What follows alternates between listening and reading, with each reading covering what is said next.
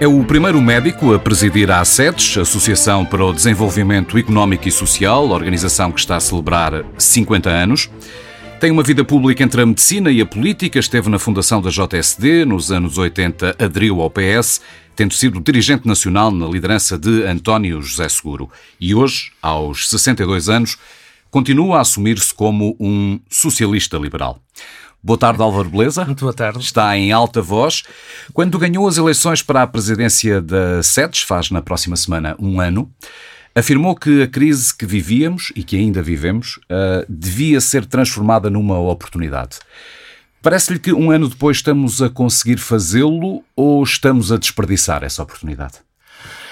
Isso ver-se-á no futuro. O que uh, eu espero e a sede espera, e, e, tudo faremos para isso. Estamos a organizar o nosso congresso com grupos de trabalho para apresentarmos propostas nos vários temas da, da vida pública da nossa, do país, do, do, dos portugueses, uh, é que Portugal não desperdiça esta oportunidade. Nós não podemos desperdiçá-la, seria um criminoso para nós próprios, para os nossos filhos, não é? E, portanto, há que ter bom senso, humildade de ouvir todos, seguir evidências. Agora que estamos todos, eh, as pessoas estão mais científicas, não é? Perceberam mais o que é a ciência. A ciência não é absoluta, não, não há dogmas em ciência. A ciência vive precisamente da discussão e do debate, da tese e da antitese, eh, e, portanto, da experiência e do erro. Se tivermos isso, e com muito trabalho, e com ambição, se tivermos espírito de querer ganhar esta, este desafio, Portugal terá sucesso. Falava em ambição. Uh, boa parte do futuro próximo do país joga-se no PRR. Uhum. Uh, quando foi apresentado, a SEDES criticou a falta de visão estratégica ambiciosa, lá está, do plano. O PRR entrou depois em consulta pública, sofreu algumas alterações. Essa falta de visão estratégica, essa falta de ambição, é uma apreciação que mantém? Não, o programa eh, tem uma visão estratégica e tem ambição. A questão que nos pareceu a nós e nos continua a parecer é que Portugal tem que apoiar mais a economia e as empresas portuguesas e os empresários portugueses e os empreendedores. Nós precisamos de empreendedores. Nós precisamos de líderes que corram risco, eh, que assumam risco e precisamos de um Estado que ajude o risco. Eu ontem fui visitar com colegas e amigos também da SEDES, uma fábrica 4.0 em Mortágua, e falamos disso. Nos Estados Unidos não há estes planos um, europeus de ajuda aos países, porque não é como a Europa um Estado, uh, uma união tão solidária como é a Europa, mas se não houvesse capitais de risco, uh, não havia Steve Jobs, não havia Apple, não havia Amazon, não havia muitas das coisas, das grandes empresas mundiais que nós vemos hoje, são quase todas americanas e quase nenhuma europeia. Porquê? Porque há um apoio ao risco. Se fosse cá, diziam que era um doido qualquer, queria fazer qualquer coisa e não arriscavam nele. E se investirem num empresário que depois vai à falência, ele não se consegue levantar, porque parece que fica com a culpa que vem da Inquisição, falhou. Nós temos que ultrapassar isto.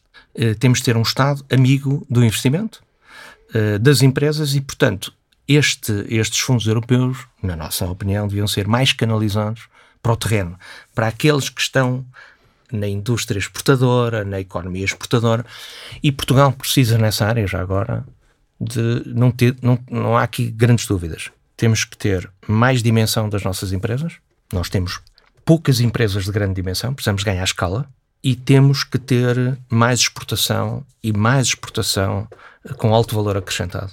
Isto é, por exemplo, eu não compreendo, eu agora como médico estou a falar, estou mais à vontade que os economistas, como é que Portugal, com a história que tem, não tem uma indústria naval competitiva a nível mundial. Nós, o mar para nós é essencial à nossa vida, desde a nossa fundação. E, portanto, temos que ter uh, indústria uh, de alto valor acrescentado. E quais são? Aviação, que já temos em Évora e que é importante, e é importante desenvolver essa indústria, a própria manutenção aérea que temos, que é importante, a indústria automóvel temos que desenvolver, claro que hoje para automóveis elétricos, eh, nesta nova transição ambiental, que é fundamental, mas eh, não chega o país vender têxtil, sapatos e turismo. Temos que ter indústria de maior valor acrescentado. Falando de futuro, precisamente, a SEDES apresentará em outubro, no 5 Congresso da Associação, um conjunto de propostas para a década.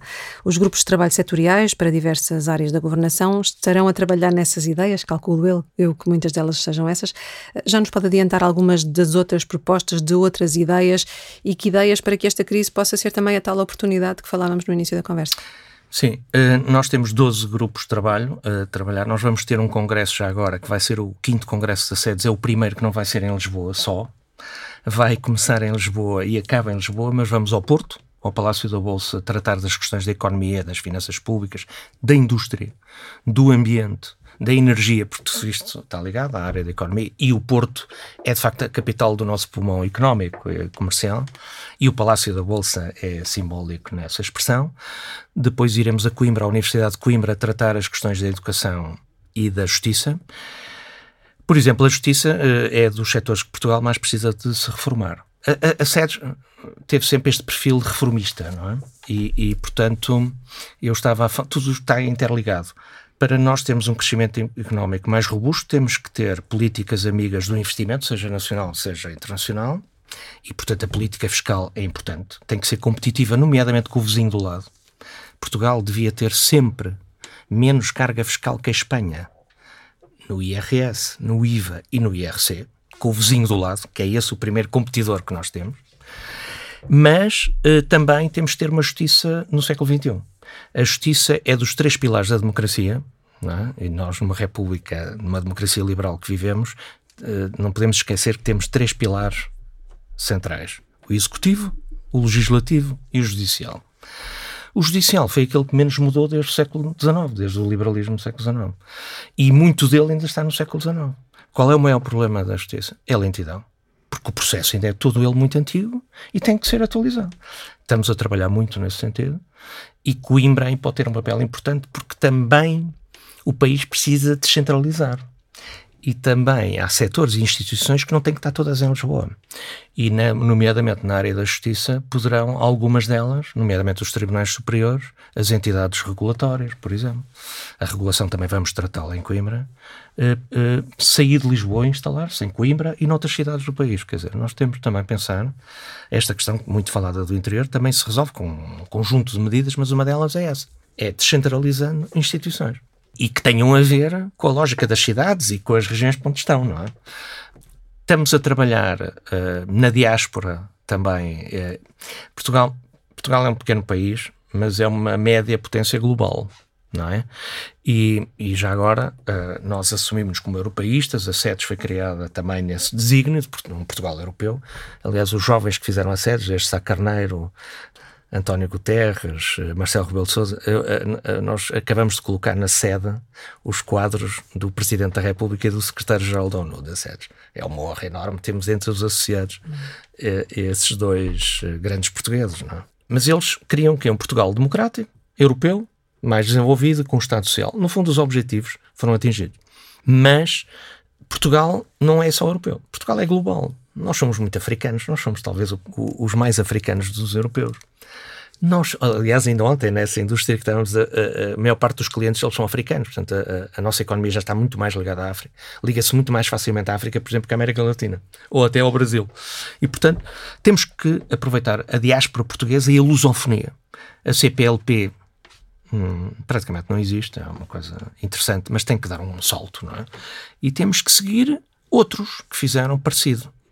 Isto é, uh, vendo as evidências. CPLP, qual é a, a semelhante? É Commonwealth. Como é que nós podemos melhorar a CPLP de modo a ser win-win? Tem que ser bom para todos. Nós não podemos pensar em Portugal, não é? Que estamos a pensar sempre. Lusofonia, estamos a pensar em todos os que falam português porque ainda por cima nós temos uma comunidade da língua portuguesa. Olha que nestes, nos jogos de futebol todos vibram em Luanda e foram em Timor festejaram logo a vitória de Portugal. Portanto, isto é relevante. E isto é um asset para a nossa economia, para a nossa de todos os países. Portanto, essa questão é para nós muito relevante e não é por acaso que acabamos o congresso em Carcavelos, na Universidade Nova de Carcavelos, virado ao mar. Porque Portugal é Atlântico, nós somos euroatlânticos. O mar é central, vamos tratar também essa, todas as questões que têm a ver com o mar. E, um, E, portanto, no fundo, é olhar para a frente. É com o PRR que temos, uh, a SEDES vai uh, produzir um conjunto de textos e de propostas concretas sobre várias áreas e vai apresentá-las ao Presidente da República, ao Presidente da Assembleia da República, Assembleia da República, ao Governo e aos partidos uh, que estão, digamos que, na área da SEDES, porque a SEDES, é, ainda ontem estava a comentar, é o meio é o centro. É onde se encontram ao centro. Aliás, o símbolo da sede são três setas. Uma para a direita, outra para a esquerda, outra para cima.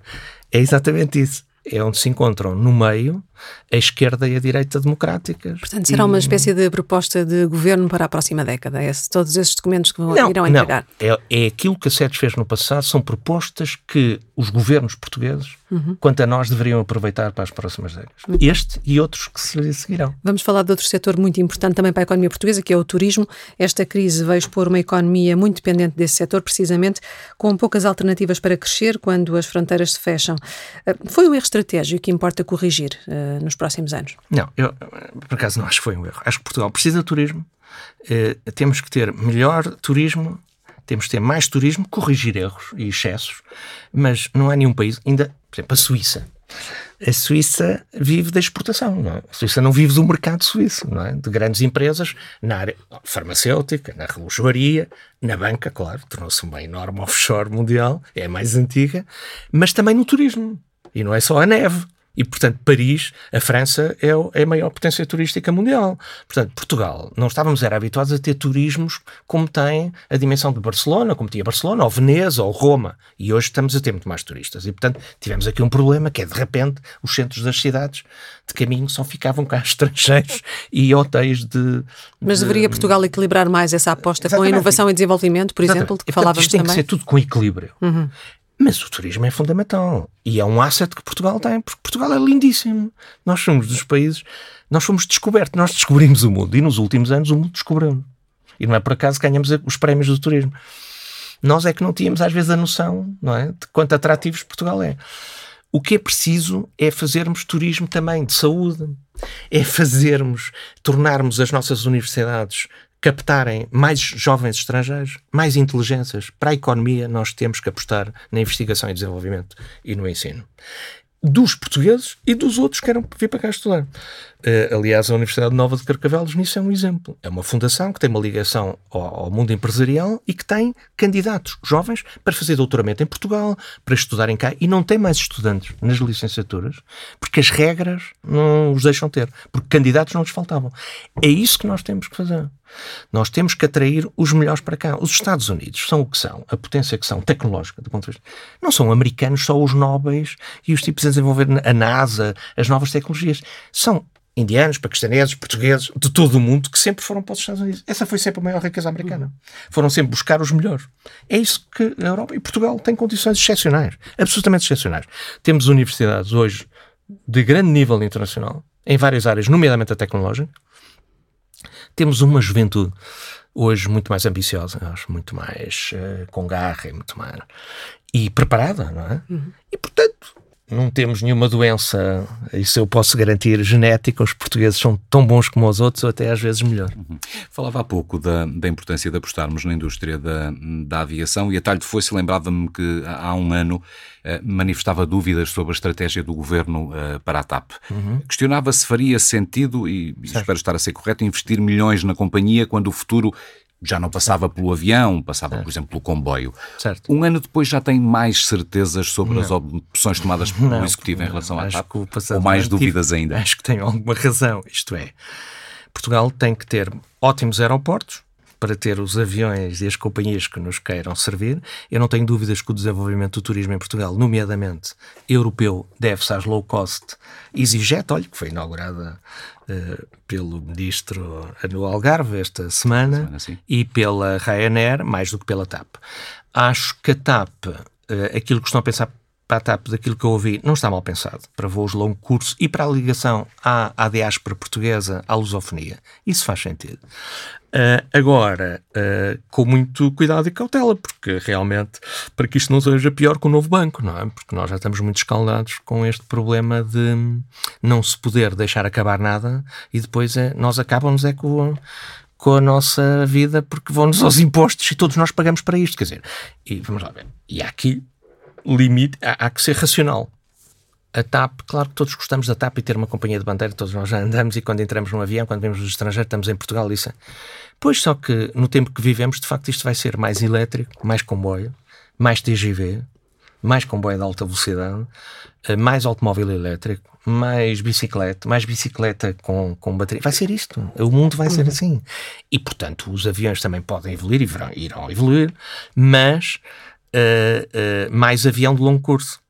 Não faz sentido andar de avião para o Porto, para Faro ou para Madrid, havendo comboios rápidos. Não faz sentido. Aliás, na Europa que já tem comboios de alta velocidade, em Espanha aqui ao lado já não vão. Quer dizer, só, porque é que vai de avião? Porque ainda por cima o comboio tem outra vantagem. É do centro da cidade ao centro da cidade. Portanto, acho que é por aqui que temos que ir. É? Uhum. Dizia na abertura da, desta conversa que é o primeiro médico presidente da SETES, é já agora hematologista, é diretor do, do Serviço de Sangue do Hospital de Santa Maria. Considerou até que esta sua eleição uh, foi de alguma maneira uma homenagem ao SNS. Sim. Nessa qualidade de médico, como é que avalia a atuação do governo, também do Presidente da República, uh, no combate à pandemia? Correta, com atuação no tempo certo, com altos e baixos? Que avaliação se pode fazer um ano e meio depois? com altos e baixos, porque não há ninguém perfeito. Acho que Portugal tem bons políticos. Acho que Portugal tem uh, portugueses à frente das instituições, seja o Presidente da República, o Primeiro-Ministro, os líderes dos outros partidos. Tem gente sensata, ao contrário até de outros países. Uh, conseguem redimir as suas diferenças de um modo civilizado e cordato, o que não é pouca coisa nos tempos em que vivemos. Acho que todos cometemos erros, nós próprios temos dúvidas sobre tudo isto, porque é um, é um vírus novo, com variantes novas, todos os dias há novidades, umas boas e outras más. E o que é que me parece aqui, aliás, passamos desde o princípio, isto ia requerer flexibilidade, velocidade na análise e na ação. Isto é, nós não podemos estar certos de nada, temos que ter prudência, sensatez, uh, seguir a evidência e seguir a ciência, e, e nomeadamente, uh, nós não estamos sozinhos, o vírus não é, não é português, e, portanto, um, a Europa aí eu acho que falhou bastante, uh, teve pouca coordenação ao nível das decisões de saúde pública, devia ter tido mais. Uh, e espero que para o futuro vá ter mais, coisa que por acaso estou cético, acho que não fez o suficiente nas estruturas europeias para passar a ter uh, um comissário da saúde, um, instituições na saúde mais uh, fortes que possam tratar destes assuntos com outra coordenação. Portanto, todos cometemos erros, não é? Eu próprio, como diretor de serviço, nós nos hospitais. Agora, temos que ter a humildade de reconhecer o erro, não nos fica mal. E, portanto, apesar de tudo, tentou-se ter entendimento entre o Presidente da República e o Governo, que é muito importante. Eu manifestei dúvidas sobre aquelas reuniões do Infarmed, sou sincero. Acho que estas coisas iam ser mais no recato e isto não é para fazer na frente das televisões e das rádios. Se eu fosse a ter uma reunião clínica com os meus colegas, ainda há bocado estava a falar com um, uh, sobre um doente ao pé da família e dos amigos, não, não era possível, até porque as pessoas não têm.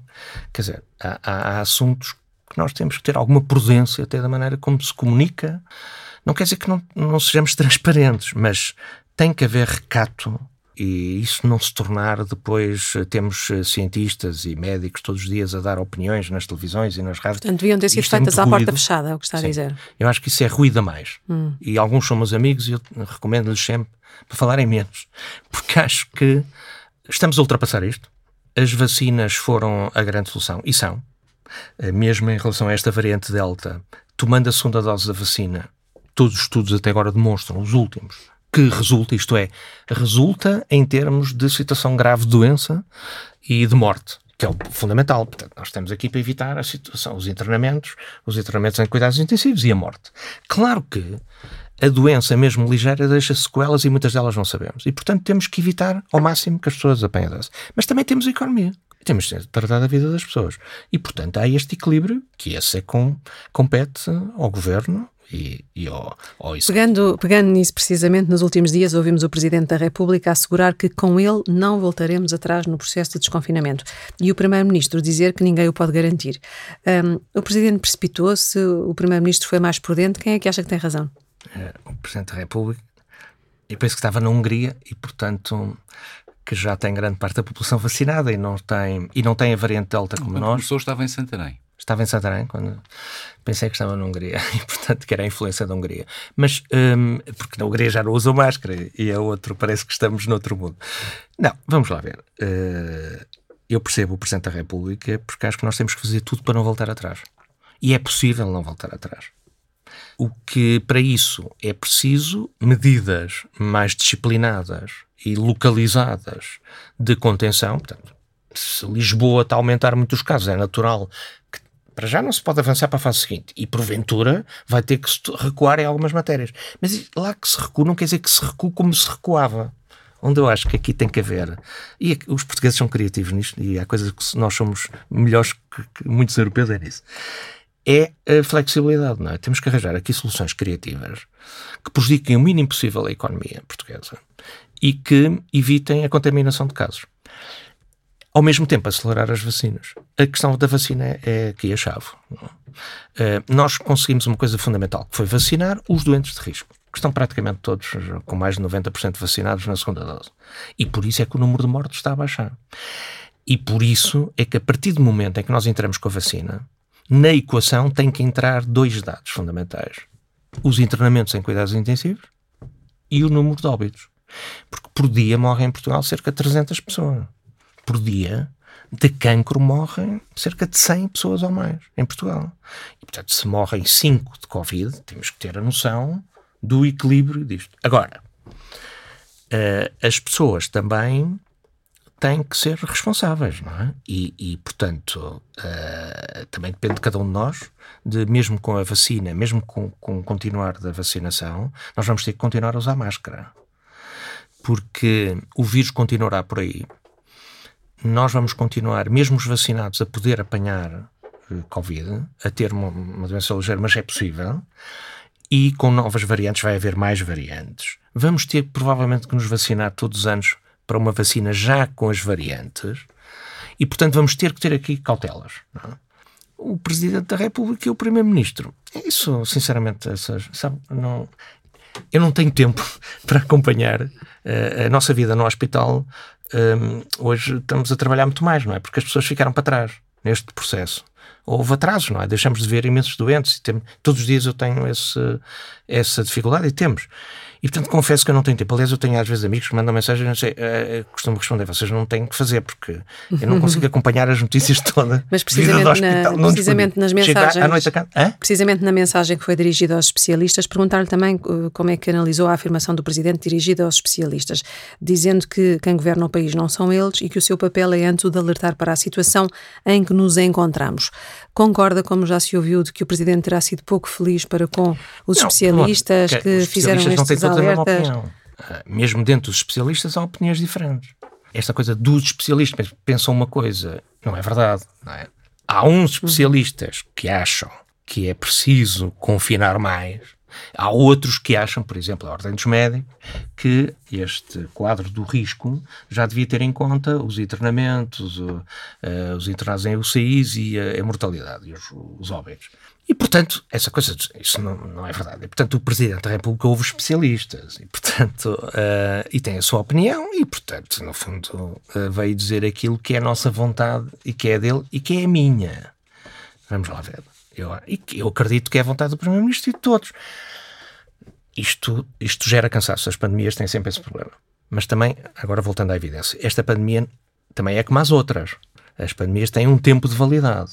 Portanto, estamos a ultrapassar, em termos globais, não tenho grandes dúvidas que no próximo ano estaremos bastante melhor e já a acabar com esta pandemia. Até porque a vacinação vai alastrar e tem que alastrar aos países mais pobres, que esse é outro problema, mas que também, infelizmente, não há novidade em relação ao passado. Os mais ricos tratam de si primeiro e, portanto, isto é tudo muito bonito, mas depois é tudo nacionalista, não? É? E todos tratam de si e depois é que tratam dos outros. Mas daqui a um ano já grande parte da população mundial estará vacinada. E, portanto, sou otimista e acho que nós, apesar dos números terem aumentado, o número que me preocupa, quando eu vejo sempre todos os dias, é o número do CIs e de óbitos.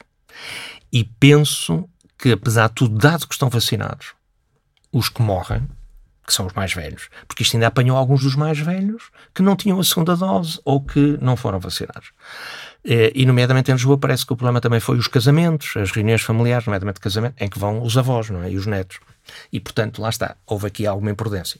E, portanto, acho muito bem, por exemplo, essas medidas. É evidente que a entrada de um casamento, à entrada de um evento com pessoas, de um estádio de futebol, as pessoas devem poder ir aos estádios, acho que devem, devem abrir, mas têm que estar ou vacinado ou com o teste negativo. Bem, isto é óbvio. Quer dizer, quem, quem não percebe isto não percebe nada. Agora, por exemplo, as discotecas, os bares, para mim era igual. Se tiver vacinado e se tiver negativo, eu acho que deve ser permitido. Até para obrigar as pessoas a fazer mais testes, porque se tiverem teste negativo podem ter uma vida mais normal. E esse também é o problema, porque há resistência, nomeadamente na malta nova, a, a, a fazer testes. E depois eh, continuar com este processo de vacinação. Muito bem, vamos abrir uma última parte nesta nossa conversa para olhar o momento político. É militante do PS, é a sua família política, como costuma afirmar, é e da qual de resto já foi dirigente uh, na direção Ainda sou então. Da Comissão Política do PS, justamente, já sou há quase 30 anos. Justamente. Foi, foi da direção então liderada por, por António José eh, Seguro. Quem sou muito amigo. Já declarou que o segurismo não existe, que acabou quando António José Seguro uh, deixou de ser líder do partido, mas pergunto-lhe se Seguro faz falta a este PS que conhecemos ah, hoje? Seguro existe, está em grande forma, está ótimo e, e, e, faz falta. Eu acho, aliás, que estamos aqui num ponto de viragem e de um novo ciclo. Desta da pandemia, do PRR, eh, de uma nova oportunidade. E temos problemas em Portugal, é? E como sabemos, o problema já falei da economia, mas temos aqui um problema de percepção e, nomeadamente, um problema grave de confiança das pessoas nas instituições, da corrupção que alastrou, uh, mas também não é só em Portugal, mas que Portugal tem esse problema. E seguro faz falta porque traz essa credibilidade não, exato, eu acho que todos fazem falta. Primeiro, antes do seguro, acho que todos somos poucos para a tarefa que temos pela frente. E acho que prescindir de um dos melhores da minha geração, que é o António José Seguro, é um dos melhores é? como é o António Costa, como são outros, acho que não faz sentido. E, portanto, é evidente que uh, o António José está, está, está ótimo de saúde e está, é um homem decente, eh, culto, preparado, que tem um sentido patriótico, moderado. Nós precisamos de moderação. Nós precisamos muito de reformismo, de ambição, mas cavalheirismo, moderação, decência, confiança. É, acho mesmo que é mesmo o termo cavalheirismo. Nós temos que ter diferenças e temos que debater as diferenças. A coisa do consenso é uma coisa que me mete impressão porque eu venho, sou já velho, não é? Do tempo de Salazar e isso cheira-me a Salazar. Temos que ter confronto de ideia. Temos que ter. Isso é bom, a que haja confronto. Mas também haver educação. Quer dizer, a gente não tem que se insultar e andar aos berros. E este, este fenómeno das redes, não é? As pessoas dizem nas redes o que não conseguem dizer ao vivo. É muito cobardia, não é? Portanto, eu não ligo muito às redes, não ligo nada, aliás. Porque acho que ali não, não interessa nada. Agora, na vida pública faz muito sentido alguém que monta a seguro. Eu sou suspeito, sou amigo dele, mas não é por ser amigo dele. Quer dizer, acho que isto é evidente e acho que ele um, voltará a ter um papel uh, na vida pública portuguesa e política e isso será bom para o país. Não é uma questão até do partido. Quer dizer, não, não, não sei se. Não lhe perguntei anteontem se ele, se ele quer vir, mas, uh, mas isto que lhe estou a dizer assim, digo-lhe a ele, e portanto, e ele sabe isso. O Álvaro Beleza não apoiou a formação da Geringonça, considerou na altura que António Costa estava a ser ingênuo uh, ao negociar com o Bloco e o PC porque não conseguiria um governo estável. A verdade é que conseguiu, mas neste o segundo governo. engana-se muitas vezes, não é? Sim, mas a verdade é que neste segundo governo ele já não, não os tem como, como parceiros. Reconhece-se mais neste PS pós-geringonça? Bem, uh, vamos lá ver. O Partido Socialista, isto foi o que foi, uh, e agora não vale a pena leite derramado.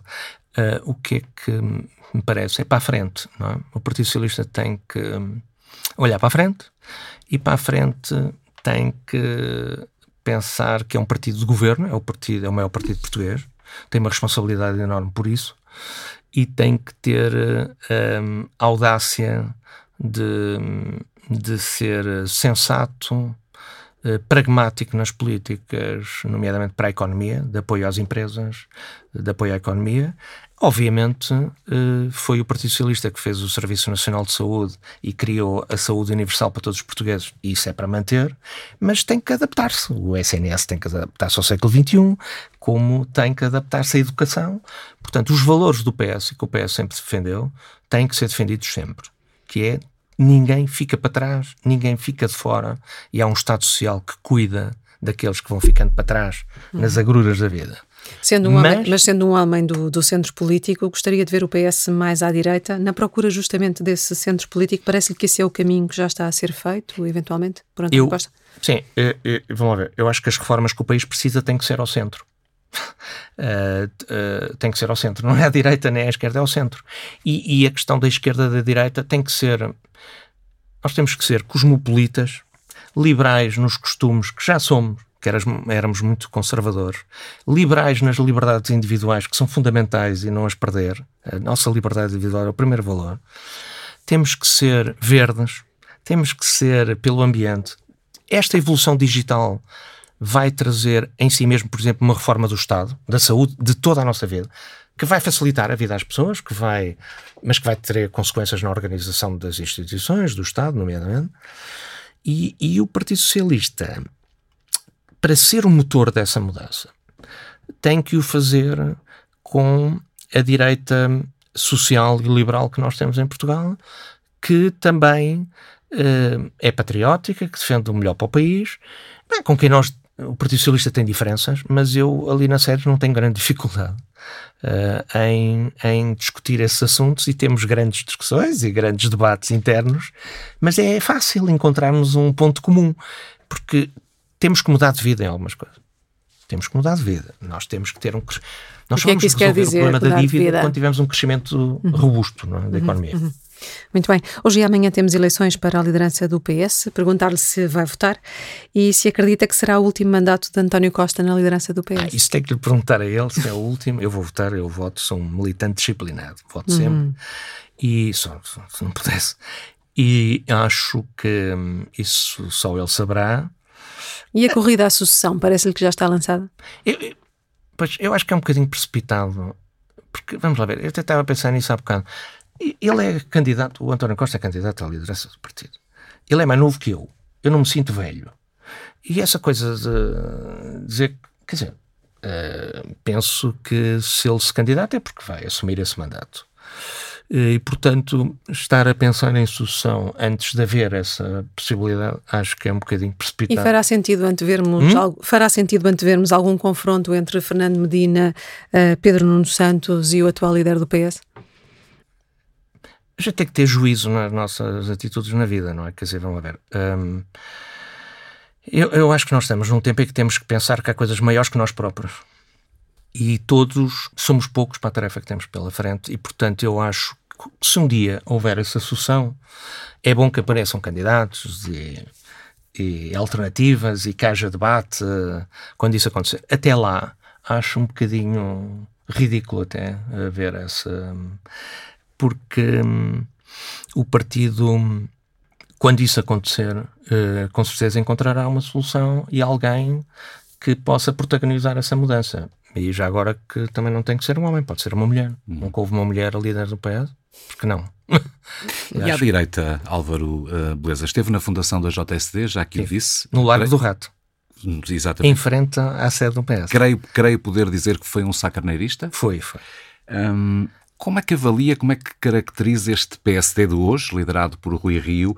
Está muito longe dos ideais uh, definidos e defendidos pelo fundador do partido? Pois eu tenho uma dificuldade, sabe? Isto já ser antigo. Um, sou amigo do. Trato por tu, não é? O Primeiro-Ministro, o Rui Rio, o tempo do Porto, e portanto, quando sou amigo das pessoas, tenho alguma dificuldade. Uh, e é por isso que eu nunca fui um político profissional, tá vendo?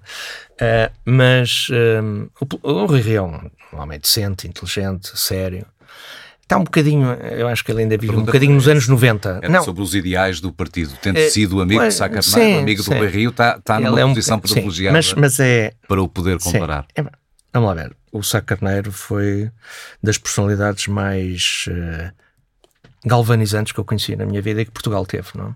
E acho que foi uma perca brutal. Uh, Uh, ele ter-nos deixado a 4 de dezembro de, de 80. Aliás, 10 anos depois, exatamente, ter fundado a SEDES.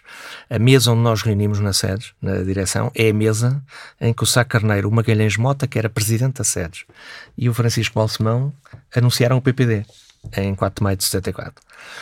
E eu. Um, e acho que ele tinha características que são muito úteis e que Portugal precisa muito: coragem, ambição determinação e uh, um reformismo anglo-saxónico que nós precisamos muito para simplificar processos. Nós precisamos muito de simplex, o simplex que o PS desenvolveu, mas em termos uh, globais.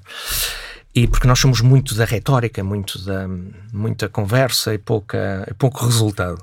E, e ele era muito isso. O, o, eu fui para o PS também muito pela atitude do Mário Soares em relação, nomeadamente quando morreu o Sacarnar. Eh, eu, eu, estive na Alameda. Isso é público. Estive na Alameda, é. E, e aí, pronto. Esse é que Soares foi fundamental. características de Mário Sá Carneiro e agora compará-las com as características É porque eram ambos advogados, ambos profissionais liberais, ambos homens livres, burgueses liberais, digamos assim. Não se comparam com cosmopolitas. Não, cosmopolitas. Pensei que ia fazer essa comparação com? Que ia comparar essas características de líder político de Sá Carneiro com as de Rui Rio. Pois, uh, não, uh, uh, o Rui Rio não, é diferente, não é? O, o Sá Carneiro era um, era um europeu, um homem viajado, muito mais cosmopolita para a época, e, e, e, e, o Mário Soares também, eles tinham muito mais em comum do que parece. E, e, e portanto, a minha, a minha a minha ligação ao, ao Dr. Mário Soares tem, tem, tem, muito a ver com o Sacaneiro, por incrível que pareça. E, e, depois a vida tem estas coisas curiosas, não é? Comecei a minha vida política a ir de metro para o Rato, para o Largo do Rato, com 16 anos e continuo a ir de metro. Agora já tem uma estação no Rato até na sede do PS, mas, mas isso é curioso, quer dizer, há coisas... No fundo eu estou no centro.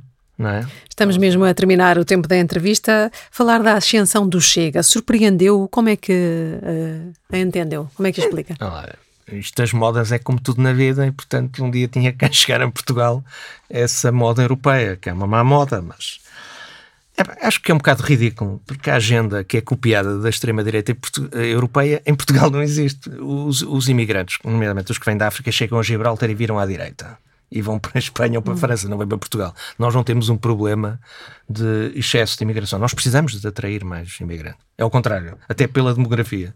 Portanto, isso é um disparate. Muito menos a comunidade cigana, não é um problema português, aliás, ainda por cima nos deu Portugal até grandes vultos e, olha, um grande jogador de futebol, o Quaresma e outros. Portanto, isso é absolutamente ridículo, é fora da época.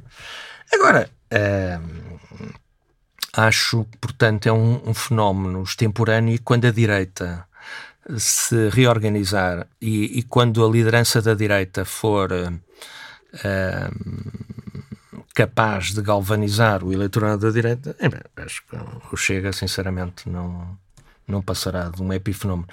Nós já tivemos o PRD, como sabe, que era um partido mais estruturado e que estava próximo de um presidente da República e que mesmo assim uh, depois desapareceu. Portugal é o país mais conservador da Europa em partidos políticos desde o 25 de Abril, o que é bom. Porque os partidos são essenciais à democracia. E a proliferação dos partidos é péssima para a democracia. E é importante é que os partidos se abram. Por isso é que eu sempre defendi primárias, por exemplo, que todos os países europeus, todos os partidos europeus têm, mas aqui em Portugal há uma certa resistência a isso. E, e nomeadamente a SEDES defende isso, círculos uninominais e, portanto, abrir o sistema. Isto é, os cidadãos entrarem nos partidos, mas nos que existem. E isso é positivo. Porque tem que haver balizas ideológicas para o combate político combate político não vale tudo. Nós temos que nos bater por ideias. Portanto, a ideologia faz sentido. Não é? Haver sociais-democratas, socialistas, comunistas, uh, liberais. Em Portugal há poucos liberais, agora há a Iniciativa Liberal, portanto, que é um partido interessante, porque em Portugal, Portugal é muito antiliberal. Uh, isso é, é, um problema português também. E, e, e, isso faz todo sentido. Mas, uh, por falar nisso, a SEDES, em relação ao interior, estamos a pensar, a propor uma coisa, que Portugal é o único país europeu que não tem um Senado descobrimos isso, porque andamos a fazer pela evidência e andamos a ver, e realmente faz sentido um Senado, porquê? Por causa da questão territorial. Mais do que regiões administrativas, protege mais o interior se houvesse um Senado que representasse essas regiões, eh, no estilo americano, não é? Em que você tem, se não houvesse Senado nos Estados Unidos, o Delaware, o Idaho, não contavam para nada. Não é? Porque no Senado é que o interior é representado porque cada Estado tem dois senadores. Pode ter 50 milhões de habitantes ou dois. E isso faz toda a diferença. Álvaro Beleza, Presidente da SEDES, em alta voz, na TSF e no Diário de Notícias. Muito obrigado. Foi um gosto. Muito obrigada. Muito obrigado.